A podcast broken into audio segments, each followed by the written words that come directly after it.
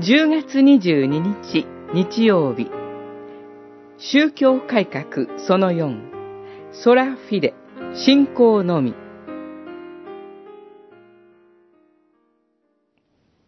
福音には神の義が掲示されていますが、それは初めから終わりまで信仰を通して実現されるのです。正しいものは信仰によって生きると書いてある通りです。ローマの信徒への手紙、一章十七節。救済論、すなわち、救いの教理は宗教改革者において最も大切な主題でした。それゆえ、宗教改革者たちは二つの原理に注目します。その一つは、形式原理である聖書のみです。これは聖書のみが私たちの神学の根本だからです。もう一つが実質原理である信仰のみです。救いの教理の本質である義人は信仰のみと深く結びついています。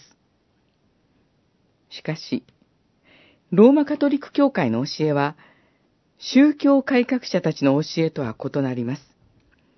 救いに関して、ローマカトリック教会は、義人は信仰のみだけでなく、人間の協力によって段階的に成果されて完成されると主張しました。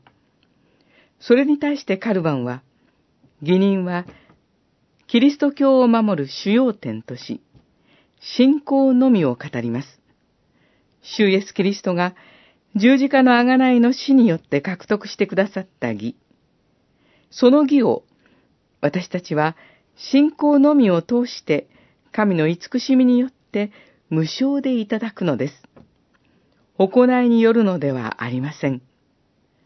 また、信仰それ自身もまた神の恵みによって与えられるものです。